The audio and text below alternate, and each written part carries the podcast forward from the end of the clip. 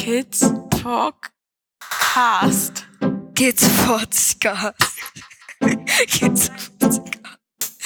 Kids Podcast. Kids Podcast. Kids Podcast. Kids Podcast. Kid Podcast. So.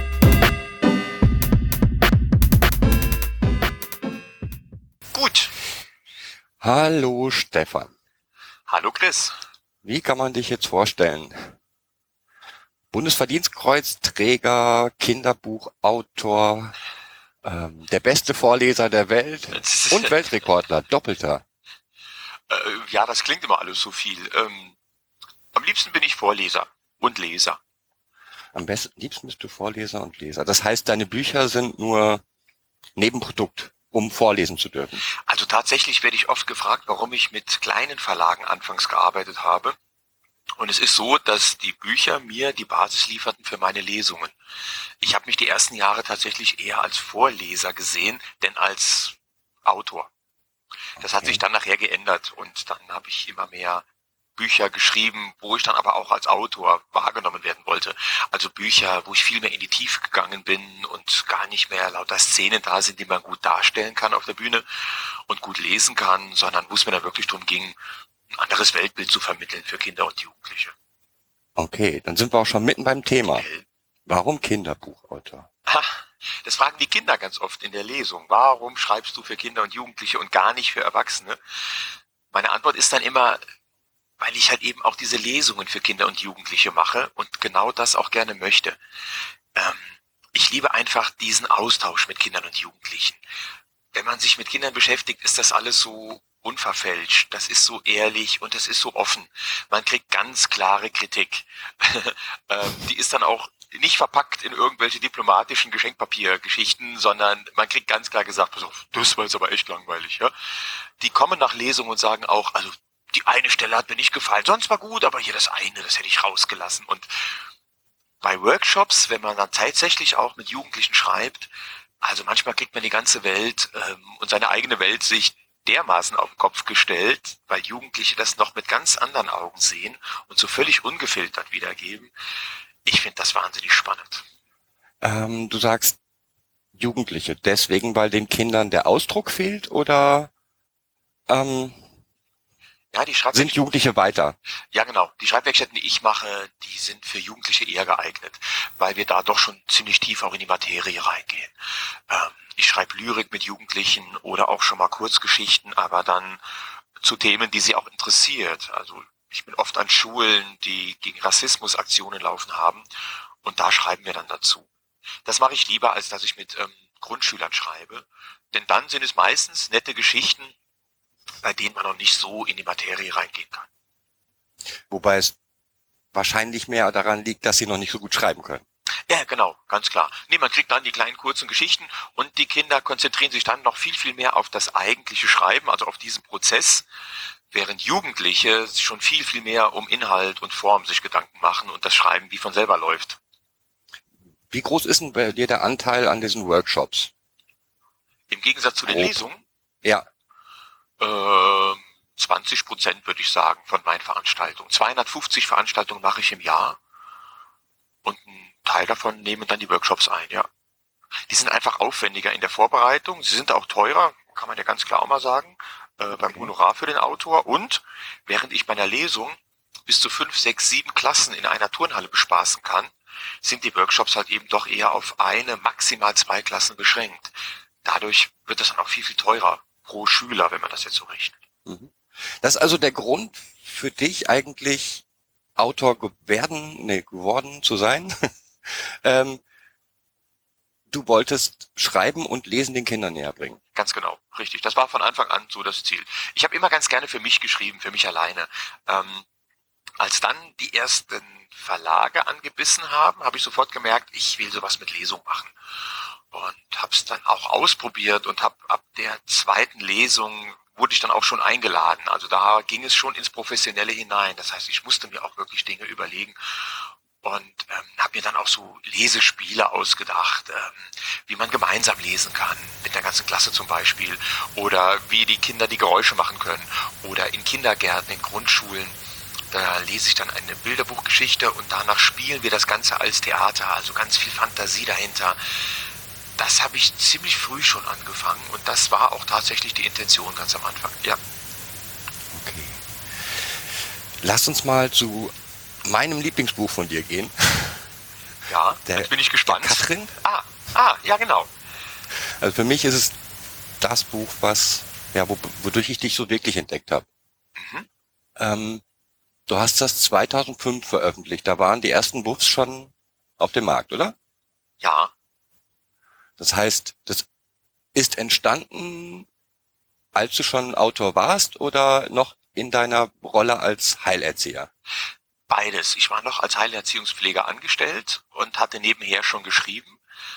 Das erste Kind von uns war auch schon auf der Welt. Das heißt, ich habe vormittags mich um die Tochter gekümmert und mittags bin ich dann zum Dienst. Es sei denn, ich durfte donnerstags ähm, immer die Hanna, also die Tochter, bei der Nachbarin abgeben. Das heißt, donnerstags morgens habe ich mich schon mal immer so als lesender Autor schon mal ein bisschen ausprobiert und bin dann von dort aus zum Dienst. Das war sehr, sehr angenehm. Und Katrin habe ich innerhalb dieses Dienstes, innerhalb meines Berufes eben kennengelernt. Das war noch zu Zeiten der Ausbildung und die ersten Wuffs, das stimmt, die ersten Bücher dieser Reihe waren schon da. Und Katrin habe ich auf dem Pausenhof kennengelernt, denn ich habe gearbeitet in einem Wohnheim für ähm, behinderte Erwachsene und Katrin war in der Schule für Körperbehinderte und wir haben uns denselben Pausenhof geteilt. Das heißt, mit Okay. den Leuten, die krank waren oder die jetzt ähm, nicht zur Tagesförderstätte sind oder so, sind wir dann raus bei schönem Wetter auf diesen Hof und haben dann den Kindern zugeschaut, wie sie Fußball gespielt haben oder was auch immer.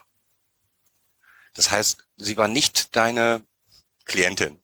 Nee, das war sie nicht. Aber ähm, es war schon interessant, sie zu beobachten, denn Katrin ist nicht sprechend und sie ist Tetraspastikerin, das heißt, sie kann Arme und Beine nicht einsetzen. Aber man sieht ihr auf den ersten Blick an, äh, sie ist eine hochintelligente, die Augen sind wach, die gehen hin und her, die hat alle Kanäle immer auf und sie kommunizierte damals über eine Buchstabentafel. Das Mhm. heißt, man hat eine Karte, die in sechs mal sechs Felder aufgeteilt ist. Und in jedem einzelnen Feld befindet sich ein Buchstabe. Und mit Kopfbewegungen zeigte Katrin ähm, in die Richtung dieser Felder. Und so setzt sich dann Buchstabe für Buchstabe ein Wort zusammen. So hat sie kommuniziert und das hat mich ziemlich fasziniert. Und wie gesagt, wir haben uns sowieso denselben Pausenhof geteilt. Und so bin ich dann eines Tages mal rüber und habe mir das mal erklären lassen. Und so habe ich dann Katrin kennengelernt. Und dann seid ihr ins Gespräch gekommen Ja, ins oder Gespräch. hattest du sofort die Idee? Nein, nein, nein, nein, nein, ganz im Gegenteil sogar. Äh, wir sind ins Gespräch gekommen, ich habe mir das dann noch mal erklären lassen. Dann habe ich sie auch mal besuchen dürfen. Eine ganze Woche lang habe ich sie ähm, beobachtet. Äh, Im Rahmen der Ausbildung war ich in ihrer Klasse eingesetzt in der Schule. Und so sind wir noch mehr ins Gespräch gekommen und sie hat mich dann mal mittags zu sich eingeladen. Und daraus ist eine Freundschaft mit der ganzen Familie geworden. Die Mutter, der Stiefvater und der Bruder von ihr und Katrin und dann meine Frau damals und ich, also wir haben uns ziemlich schnell angefreundet. Und bei Katrin als Tetraspastikerin war es eben so, dass die Mutter sagte, sie ist vom Kopf her sehr intelligent, aber im Körper doch arg gefangen. Und sie sagte, man kennt das von anderen Kindern mit dieser Behinderung, dass sie, wenn die Pubertät losgeht, in ein seelisches Loch fallen. Denn vom Kopf her orientieren sie sich an der Welt der nicht behinderten Kinder. Das heißt, die verlieben sich in denselben Jungen am Schulhof oder Katrin hatte damals die Backstreet Boys einmal rund ums Zimmer rund tapeziert. Also, also sie leben im Kopf dieselbe Welt, die wir auch leben, können das aber körperlich gar nicht so ausleben. Und das wird denen dann in der Pubertät plötzlich klar. Und dann kommt eben das Seelische dazu. Und man weiß es, dass sie meistens in so ein Loch fallen. Und es gibt nur eine Möglichkeit, dem Ganzen zu begegnen, indem man diesen Kindern die Stärken und die Schwächen klar macht, mit denen sie leben und leben müssen. Mhm. Und da fragte die Mutter, weil Katrin eine echte Leseratte war damals, äh, ob, ich da, ob ich mir das vorstellen könnte, mit ihr literarisch irgendwie daran zu arbeiten. Und ich fand die Idee sehr, sehr ähm, nett. Ich fand auch diesen Vertrauensvorschuss, der hat mich natürlich schon geehrt. Ich habe dann Katrin gefragt, ob wir nicht mal über sie schreiben wollen in Form eines Briefes, den man dann vielleicht einer Schülerzeitung anbieten könnte. In dem Stil, dass man sagt, schau doch mal, so lebe ich, ne? Du Mhm. weißt, wie du lebst und das so, so ist bei mir. Und so haben wir uns dann getroffen und haben angefangen mit diesem Projekt. Also ich finde das Buch deshalb so spannend, weil man mit, ähm, mit Kindern genau die Themen angehen kann. Weißt du, ähm, wie soll ich das sagen? Hilf mir mal. Wir haben angefangen damit, dass wir nicht gezeigt haben, oh, guck mal da hinten, das Genau. Kind sitzt ja im Rollstuhl, aua, aua, aua. Sondern wir haben einfach erstmal damit angefangen, positiv. Äh, Katrin, wer bist du eigentlich? Was magst du? Und so beginnt das Buch tatsächlich auch mit dem Satz, hallo, ich heiße Katrin, ich bin zehn Jahre alt und dann geht's los. Ich mag Schokolade, ich mag Geschichten, ich mag Lachen, ne? Und Ja. irgendwann kommt dann das Aber, ich sitze halt in meinem Rollstuhl, den brauche ich jeden Tag.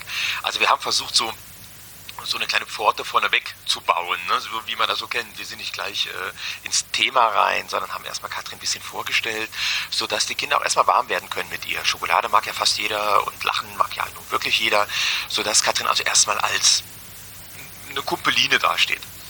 Und Ich, ich finde sowieso, dass du in dem Buch diese, diesen Pfad, eigentlich ist es ein ganz normales Kind, nicht verlässt.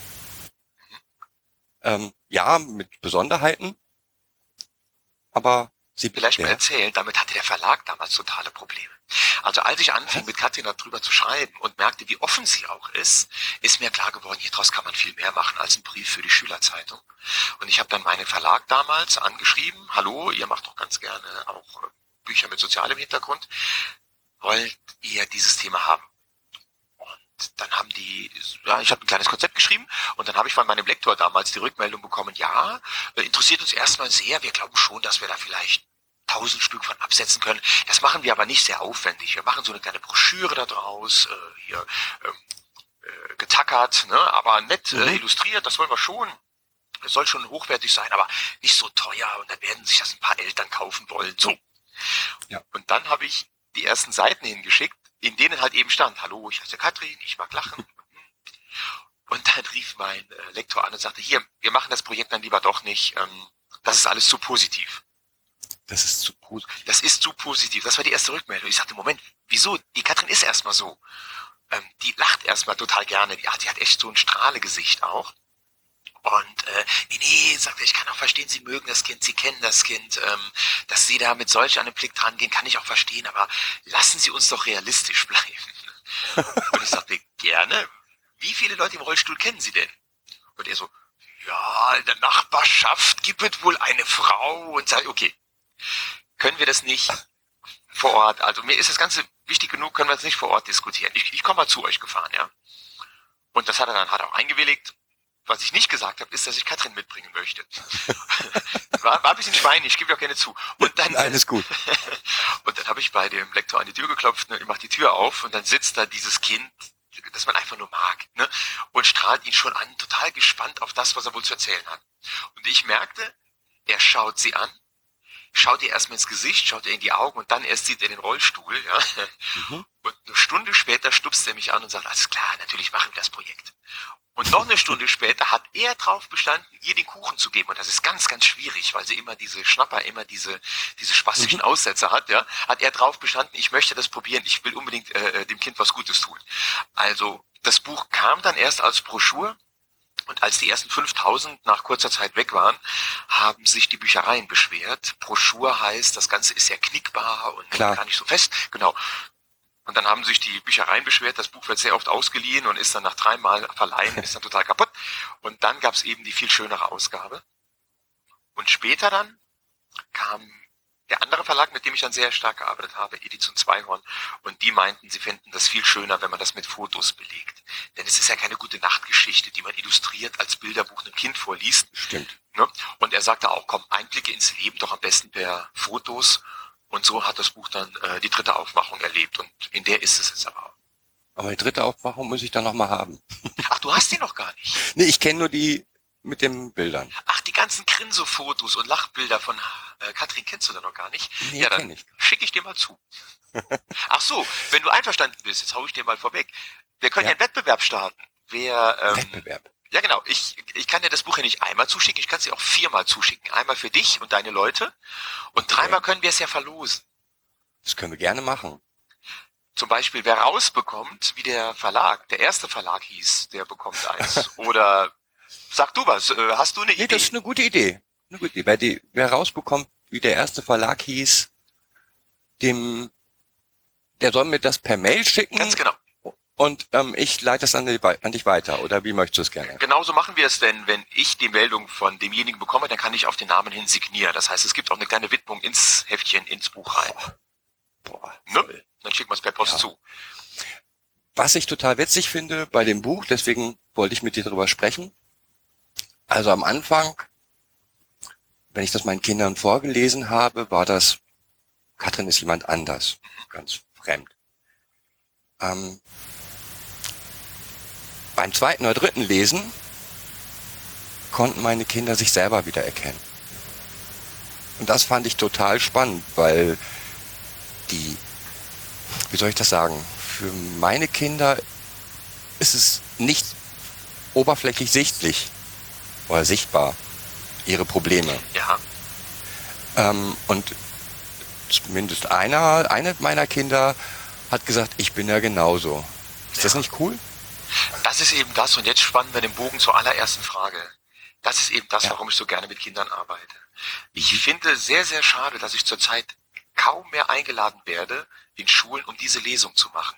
Als das Buch damals rausgekommen ist, gab es ja auch ein riesen äh, Medieninteresse und ich habe ich weiß auch nicht, bestimmt zwei, dreimal in der Woche diese Lesung gemacht und habe die sehr gemocht. Denn ich mache zwei Dinge in dieser Lesung. Erstens versetze ich die Kinder spielerisch in die Lage, mal sich so zu fühlen, wie Katrins Lebenswirklichkeit ist. Also die sollen sich auf die Hände setzen, die sollen sich vorstellen, die Füße nicht einsetzen zu können, die sind festgeklebt am Boden. In der Klasse sitzen sie zwei zu zwei sich gegenüber und sollen sich jetzt miteinander verständigen. Ich gebe dann Aufgaben. Rate doch mal, Okay. was er gestern zum Essen hatte. Oder alle, die die Katrin spielen, überlegen sich ein Stichwort und der andere muss dieses Wort erraten, ja? Einfach, dass Ja. die das mal erkennen. Und das andere ist, ganz am Anfang lese ich vor und in dem Buch wird ja gesagt, dass Katrin keine Freunde hat. Und sie vermutet, es liegt daran, dass die Leute nicht wissen, wie kann ich denn mit der umgehen. Die haben so eine Art Scheu. Ja. Und tatsächlich, wenn ich in Schulklassen, und ich rede jetzt vom dritten bis zum fünften Schuljahr, die Kinder frage, kennt ihr das? Kommt fast immer ein Ja. Diese Befangenheit kennen die Kinder. Ich mache immer das Beispiel, du bist in einer Eisdiele oder an der Bushaltestelle und ein Kind in einem Rollstuhl kommt dazu. Mhm. Kennt ihr dieses Gefühl, dass man nicht weiß, ob man jetzt hingucken soll, was ja nicht höflich ist, aber weggucken ist ja auch nicht höflich. Begrüßt man, aber man weiß ja gar nicht, wie der reagiert. Und dann erzählen die mir Geschichten, wo sie genau solche Dinge erlebt haben. Entweder sie kennen sich aus, weil sie behinderte Kinder oder Erwachsene kennen, oder aber es kommt tatsächlich der Spruch, ey, tatsächlich, ich weiß da nie, ey, was mache ich denn jetzt? Ja, ich will ja nicht als Gaffer gelten, will aber auch nicht als unhöflich gelten. Und genau deswegen mache ich diese Lesung so gerne, weil die Kinder da aus sich herauskommen. Und die finden sich auch tatsächlich wieder. Und das Spiel, was wir dann machen, dieses sich hineinfühlen in Katrins Situation, ist eigentlich, so sage ich immer, nur dem Ganzen geschuldet, dass wir der Frage nachgehen, kann man denn mit jemandem befreundet sein wie der Katrin? Was muss ich da tun? Wie lasse ich mich auf so jemanden ein? Und so arbeiten wir uns dann immer Stück für Stück für Stück dann nach vorne hin. Cool. Ja, dann müssen wir mal wieder dafür sorgen, dass Schulen das Buch wieder präsent haben. Dafür muss man mich ja auch gar nicht einladen. Ähm, Man kann mir auch gerne eine E-Mail schreiben und ähm, ich tippe das alles nochmal auf, wie ich in der Schule mit dem Ding umgehe, mit diesem Buch, äh, wie diese Übungen ablaufen sollen, was man da zur Vorbereitung braucht. Ich schicke das auch gerne zu und oder leite das weiter, wenn das gewünscht wird. Ich fände schön, wenn mit dem Buch wieder gearbeitet wird, denn die Kinder mögen diese Katrin. Gerade auch jetzt in dieser, in dieser Fotoausgabe fühlen sie sich ihr noch näher und verstehen noch mehr die Aussage des Buches. Und ich fände wirklich schön, wenn damit noch ein bisschen gearbeitet wird. Ist der Nachteil an den Tausenden zu erscheinenden Büchern jedes Jahr, ne? Da gehen bestimmte auch mal wieder unter. Das stimmt. Ähm, damit haben ja viele zu kämpfen, auch echte Klassiker, ne? Bücher, die wir noch gemocht Ja. haben. Oder ein schönes Beispiel, die wilden Fußballkerle, die liest heute fast keiner mehr. Was war das damals? Ein Run auf diese Bücher. Was aber auch hinzukommt, ist, ähm, dass im Moment ohnehin kaum noch sind, die Tiefgang haben. Das bestätigen mir viele Kollegen auch. Wenn wir nicht gerade so ein dringliches Problem haben, wie zurzeit die Flüchtlinge, hat man keine Lust, sich jetzt mit Behinderung, mit Jugendgewalt, mit Drogen auseinanderzusetzen, sondern immer wieder, wenn ich dann mit den Schulen spreche, schaut euch meine Bücher an, was möchtet ihr denn haben? kommt immer wieder der Auftrag, ach, vermitteln Sie einfach nur Spaß am Lesen. Ne? Und dann sind dann wieder diese Wuffbücher, so, so wie früher eigentlich. Ja. Dann sind wieder die Wuffbücher, die, wo die Kinder sich mal durchkichern können, wo sie vielleicht auch ein, zwei Dinge mitmachen können. Aber wo ich immer nur finde, ja, sie nehmen jetzt zwar den Spaß am Lesen mit, entweder sind sie bestärkt oder der Lesemuffel ist vielleicht aufgeschreckt. Aber bei Katrin war es immer so, dass dann nochmal zusätzlich dieser kleine Blick nochmal geschärft wurde auf den nächsten behinderten Menschen, denen ich begegne, ja.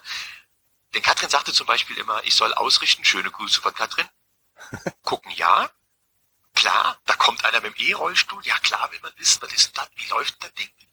Gucken, kapieren, wegschauen. Nur gaffen bitte nicht. Ne? So. Und damit Ja. entlasse ich die dann immer. Ne? Und dann haben sie von jemandem, den sie kennengelernt haben, diesen schönen Gruß und diesen kleinen Tipp mitbekommen und haben für ihre Befangenheit beim nächsten Mal tatsächlich so ein Handwerkszeug. Und alles das geht mir verloren, wenn ich nur diese Späßchenlesungen mache. Ich finde das immer ein bisschen schade. Herzlichen Dank. Ich glaube, das war ein wichtiger Aufruf zum Schluss. Und schönen Tag noch. Ja, ebenfalls. Danke an jeden, der hier zuhört. Und wie gesagt, da gibt's ein kleines Spielchen.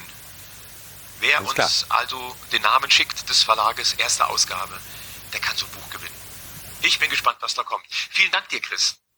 Ich habe zu danken. Tschüss. Okay,